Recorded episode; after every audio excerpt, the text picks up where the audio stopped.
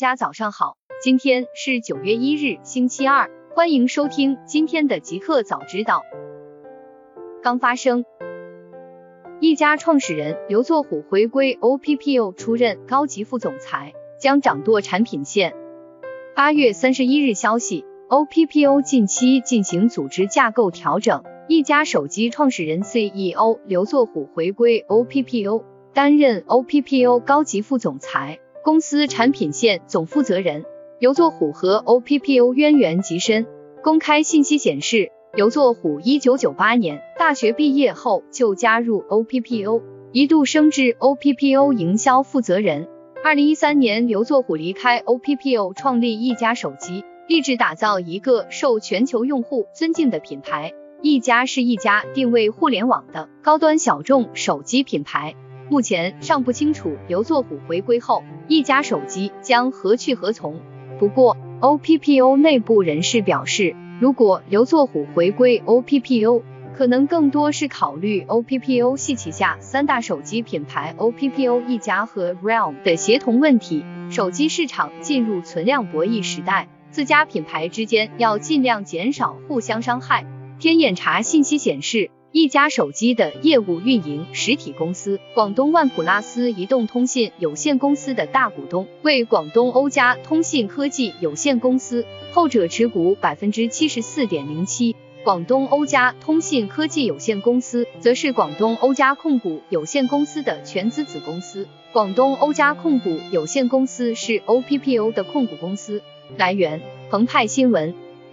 大公司，苹果。鼓励开发者对 App Store 准则提出修改建议。八月三十一日讯，据 MacRumors 报道，早在六月的 WWDC 上，苹果就宣布了对 App Store 审核的处理方式的几项改变，指出在大多数情况下将不再因违反 App Store 准则而禁止开发者修复 bug 的更新，并允许开发者做出一些现有准则未明示的行为。在近日给开发者的说明中，苹果确认这两项改变已经实施，鼓励开发者对指南和苹果的开发平台提出修改建议。苹果表示，对于已经在 App Store 上的应用，除了与法律问题有关的应用外，不会再因为违反准则而推迟 bug 修复。现在，除了对应用程序是否违反指南的决定提出上诉外，你还可以对指南提出修改建议，我们也鼓励你提交你对 App Store 和苹果开发平台的建议，这样我们就可以继续为开发者社区改善体验。最近几个月，苹果卷入了许多著名的 App Store 争议，从电子邮件应用 Hey App 被拒到与 Epic Games 之争。同时，监管机构也在审视苹果关于 App Store 佣金和应用发行独家控制权的政策。来源：品玩。京东方回应与华为关系合作顺畅，没有听说断供。由于众所周知的原因，华为在九月十四日之后面临一个严重的考验，与许多公司的合作关系都会受到影响。日前，针对断供华为显示面板的消息，京东方中否认，表示与华为合作顺畅。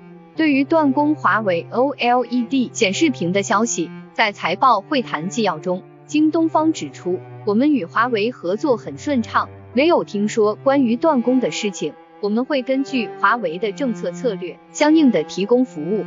对于华为九月十四日后的芯片断供问题，京东方表示。我们与华为的合作都是在按计划进行，无论量产交付还是新品开发。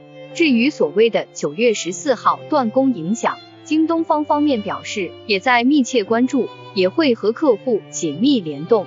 京东方目前是全球第一大 LCD 面板供应商了，在手机 OLED 领域也仅次于三星，正在快速提升产能。来源：驱动之家。外交部在谈 TikTok 事件，美方经济霸凌无异于巧取豪夺。八月三十一日，外交部发言人赵立坚主持例行记者会，有记者就中方最新出台的禁止出口限制措施与 TikTok 在美业务出售之间关联等内容提问。赵立坚表示，你提到的有关限制措施，指的是商务部日前会同科技部制定调整并公布禁止或限制出口的技术目录吧？商务部已经就有关事项发布消息，商务部服贸司负责人已经就调整技术目录回答记者提问，强调发布有关技术目录主要目的是规范技术出口管理，促进科技进步和对外经济技术合作，维护国家经济安全。关于技术目录如何执行，请向中方主管部门了解。在回应有关 TikTok 问题时，赵立坚表示，对企业具体运营不做评论。有关企业已经发布消息，中方多次明确表示，我们反对美国泛化国家安全概念，滥用国家力量，无理打压别国特定企业。美方企图对非美国企业采取经济霸凌和政治操弄的伎俩。无论是政治胁迫交易，还是政府强制交易，都无异于巧取豪夺，不仅违反市场原则和国际规则，也是对美方自己一贯标榜的市场经济和公平竞争原则的讽刺。来源：澎湃新闻。麒麟芯片将成绝版，华强北经销商热炒华为麒麟芯片手机普涨三百元。在美国宣布一系列制裁后。华为旗下的高端芯片麒麟系列将成为绝版。近日，深圳华强北有消息称，因华为麒麟芯片库存告急，导致华为 Mate P40 Nov 系列出现不同程度涨价。购买华为手机需要以当天的报价为准。八月三十一日上午，每日经济新闻记者走访了深圳华强北，在华为和荣耀的授权体验店内。销售人员对记者表示，无论是哪款机型，价格均和官方定价同步，不存在涨价情况。但店员强调，目前货源比较紧缺，这批货卖完，就算不涨价，也不代表有货可以买了。现在非授权店都在涨价。在华强北的柜台处，有商家告诉记者，搭载华为麒麟芯片的手机普涨三百元左右，最高无上限。而价格变动较多的，则为华为 Mate 三十保时捷版，涨幅高达三千元。不仅如此，甚至还有经销商开始囤货华为手机。来源：每日经济新闻。互联网在线旅游经营服务管理暂行规定发布，不得大数据杀熟。文旅部今日公开了在线旅游经营服务管理暂行规定。该规定已经二零二零年七月二十日文化和旅游部部务会议审议通过，将于二零二零年十月一日起施行。规定提到，在线旅游经营者应当提供真实准确的旅游服务信息，不得进行虚假宣传。未取得质量标准、信用等级的，不得使用相关称谓和标识。平台经营者应当以显著方式区分标记自营业务和平台内经营者开展的业务。在线旅游经营者应当保障旅游者的正当评价权，不得擅自屏蔽、删除旅游者对其产品和服务的评价，不得误导、引诱、替代或者强制旅游者做出评价。对旅游者做出的评价应当保存并向社会公开。在线旅游经营者不得滥用大数据分析等技术手段，基于旅游者消费记录、旅游偏好等设置不公平的交易条件，侵犯旅游者合法权益。在线旅游经营者应当协助文化和旅游主管部门对不合理低价游进行管理，不得为其提供交易机会。来源：界面新闻。三六零企业安全更名为政企安全。将投数十亿元建设生态。八月三十一日晚间消息，三六零公司正式宣布，三六零企业安全正式更名为三六零政企安全。三六零表示，更名后的服务目标将从企业市场变为政家企市场，这也意味着三六零将立足于服务国家、政府、城市、行业、企业用户的多维安全需求，助力国家网络的发展。三六零集团董事长兼 CEO 周鸿祎宣布，将斥资数十亿元，继续深耕城市级网络安全生态建设，全面铺开正家企的战略棋局。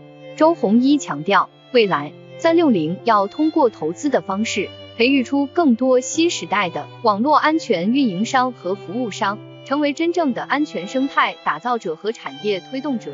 三六零要推动国内安全产业生态的发展，与其他网络安全企业一起服务好政府机构和企业客户，从各自为战转向协同防御，实行更加智能化、整体化的国家网络安全防御体系。八月二十八日晚间，三六零发布了二零二零年半年度报告。数据显示，报告期内，三六零实现营收四十九点七二亿元，归属于上市公司股东的净利润为十一点一九亿元。其中，二零二零上半年，三六零互联网广告及服务仍创造了三十二点九九亿元营收。来源：新浪科技。二十一世纪经济报道。抖音内测云游戏功能。可直接从短视频界面进入游戏。近日，字节旗下最火爆的短视频产品抖音正在内测云游戏功能，用户可在观看的游戏短视频界面点击进入云游戏的按钮，即可直接玩相关的游戏。需要注意的是，目前的游戏主要是休闲类的游戏，云游戏的本质是以云计算为基础的在线游戏模式及交互的在线视频流。此前，由于在 4G 环境下，云游戏地场景和体验都受到了延时和共享网络模式的限制，导致玩家只能玩内存小的游戏，像枪战、LOL 等大型游戏则无法拥有较好的体验，大幅制约了云游戏的产业化能力。随着 5G 的开启，上述的两个主要限制得到了解封，玩家不再需要长时间的下载客户端或者 APP。而是可以从平台上直接进入云端游戏库，选择相应的游戏进行体验。也正是基于此，在今年，腾讯、网易等游戏巨头都相继布局云游戏。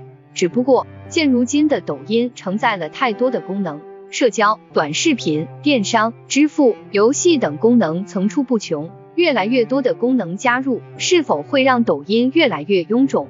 目前，该功能还在内测中。尚未对外开放。来源：Tech 星球。工信部未经用户同意，不得向其发送商业性短信息或拨打商业性电话。八月三十一日讯，工信部今天宣布对《通信短信息服务管理规定》进行修订，形成《通信短信息和语音呼叫服务管理规定》征求意见稿，现向社会公开征求意见，请于九月三十日前反馈。意见稿中指出，任何组织或个人未经用户同意或者请求，或者用户明确表示拒绝的，不得向其发送商业性短信息或拨打商业性电话。基础电信业务经营者不得为未取得电信业务经营许可的单位或者个人提供用于经营短信息和语音呼叫服务的接入服务及通信资源。来源：品玩。猿辅导再获十二亿美元融资，投后估值将超过一百三十亿美元。八月三十一日，在线教育品牌猿辅导即将完成新一轮十二亿美元融资。据悉，老股东腾讯、高瓴和博裕资本都参与了这一轮融资，交易将于近期完成交割。就此向猿辅导公司求证，对方表示不予置评。如果消息属实，本轮融资完成后，猿辅导的估值将超过一百三十亿美元，一跃成为全球估值最高的在线教育独角兽公司。创立于二零一二年，猿辅导目前的业务主要分为 K 幺二及网校和斑马 AI 课和成人教育及粉笔公考两个板块。据三十六氪拿到的一份数据显示，截至今年秋季，猿辅导公司 K 幺二正价在读学生人次将达三百七十万左右。其中，网课秋季正价在读学生人数为二百二十万，斑马 AI 课正价在读学生人数一百五十万。这个数字意味着猿辅导是目前 K 幺二网课用户量规模最大的公司。在猿辅导本轮融资中，给投资人的一份数据上显示，猿辅导测算今年的现金收入将达到一百八十亿到二百亿人民币之间。相比于年初那轮融资，上调了百分之三十以上。其中 K 幺二板块的目标收入约一百五十亿人民币，成人教育板块约四十亿人民币。财务确认收入角度，今年原辅导公司也将达到一百亿左右，而去年这一数字为二十八亿。来源：三十六氪。截至八月三十一日，我国共成立九百七十六家人脸识别相关企业。八月三十一日下午消息，据新京报我们视频报道，八月二十八日，广州火车站启用国内首款五 G 巡逻机器人。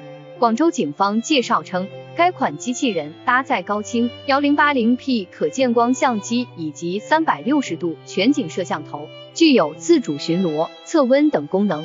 机器人遇到体温过高或不戴口罩的乘客，会现场语音提醒，并进行人脸识别。天眼查专业版数据显示，我国共有近六零零零家企业名称、经营范围、产品服务包含人脸识别，且状态为在业、存续、迁入、迁出的人脸识别相关企业，其中有限责任公司占比高达九成。另外，我国约百分之二十三的人脸识别相关企业注册资本在一千万以上。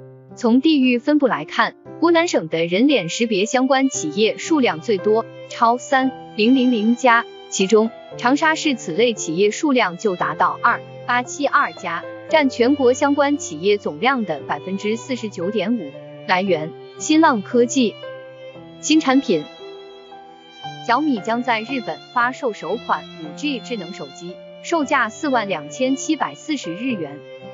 据日本共同社报道，中国智能手机巨头小米科技公司三十一日宣布，将于九月四日由 KDDI 发售支持第五代移动通信系统的智能手机 Mi 10 Lite 5G，这是该公司 5G 智能手机首次亮相日本市场，也是该手机巨头首次发售 5G 智能手机。迄今，小米一直推出可自由选择运营商的无锁版产品。该款手机现金售价约合人民币两千七百七十元。负责东亚市场的高管在线上记者会表示，正努力提供价格低廉的产品。配备四个镜头的主摄像头，可拍摄高清晰度的视频和照片。小米去年十二月进入日本市场，二零一九年智能手机出货量排名世界第四。来源。界面新闻，iMac 换新第二步，苹果将在二零二一下半年推出五纳米自研 GPU。八月三十一日消息，据媒体工商时报今日报道，业界有消息称，苹果将会配合 Apple Silicon 推出其自行研发设计的 GPU 芯片，同样采用台积电五纳米制程生产，并将搭载于明年下半年推出的 iMac 中。据了解。苹果在今年六月的 WWDC 开发者大会中宣布，其 Mac 将在未来两年时间内将 CPU 从由英特尔 X86 架构 CPU 逐渐过渡到 ARM 架构 Apple Silicon。报道称，业界人士指出，苹果首款 A14X 处理器已完成设计定案，将在今年年底前借台积电五纳米工艺量产。供应链人士指出，苹果今年底有望推出一款搭载十二英寸视网膜屏幕的 MacBook，其将采用苹果自研的 A14X 处理器，配备一个 USB-C 接口，总重量小于一千克。得益于 ARM 架构处理器的低功耗优势，新款 MacBook 续航可达十五至二十小时。此外，A14X 处理器也将装配到新一代 iPad Pro 平板电脑中。相关人士透露，苹果自研 GPU 进展顺利，代号为 l i f u k a 与 A14X 处理器同样将采用台积电五纳米制程生产。来源：IT 之家。三星 Galaxy M51 在德国上市，提供七千毫安时大电池，售价三六零欧元。八月三十一日消息，前不久，三星在全球发布了其年度旗舰手机三星 Note 二十系列手机。这款手机定位高端，除了高端机型，三星今年也准备的中端手机。近日，三星已经悄悄在德国市场上架了三星 Galaxy M 五幺的四 G 新机，该机定于九月十一日发售，订购价约合人民币两千四百六十七元。配置方面，三星 Galaxy M51 采用的是 Infinity P 打孔屏设计，屏幕为六点七英寸 FHD 加分辨率的 Super AMOLED 加屏幕，配备六 GB RAM 加一百二十八 GB ROM。该机还提供七千毫安时的大电池加二十五万的快速充电。相机方面，三星 Galaxy M 五幺采用前置三千二百万像素单摄。后置六千四百万像素 f 一点八主摄加一千二百万像素，一百二十三度超广角加五百万像素，深度加五百万像素微距四摄组合。由于一般情况欧洲定价普遍较高，所以该机在印度市场价格有望更加实惠。预计该机将在下周二登陆印度市场。来源：天极网。彩蛋。贾跃亭前妻北京一处房产拍卖结束，成交价两千四百二十万元。八月三十一日消息，贾跃亭前妻甘薇一处位于北京市新庄一街的豪宅拍卖已结束，起拍价为一千五百四十五万元，成交价达两千四百二十万元。竞买公告显示，房产建筑面积一百九十三点五九平方米，分摊四十点六四平方米。车位建筑面积为四十八点八二平方米，这套房产的市场评估价两千二百零六万元，其中包含车位评估价四十七万元。该宗房产被拍系甘薇及贾跃亭等人因与招商银行的债务问题，被执行人需向招商银行上海川北支行偿还五点三亿元。此外，贾跃亭及甘薇名下在北京工体北路、双花园南路各有一处房产也被责令拍卖。据了解，由于债务问题，上海高级人民法院网显示，甘薇因不履行法律文书确定的义务，已被上海法院限制出境。面对突如其来的债务压力，甘薇七月份曾发文感慨：“世态炎凉，人情冷暖，庆幸身边有亲朋相伴。”来源：界面新闻。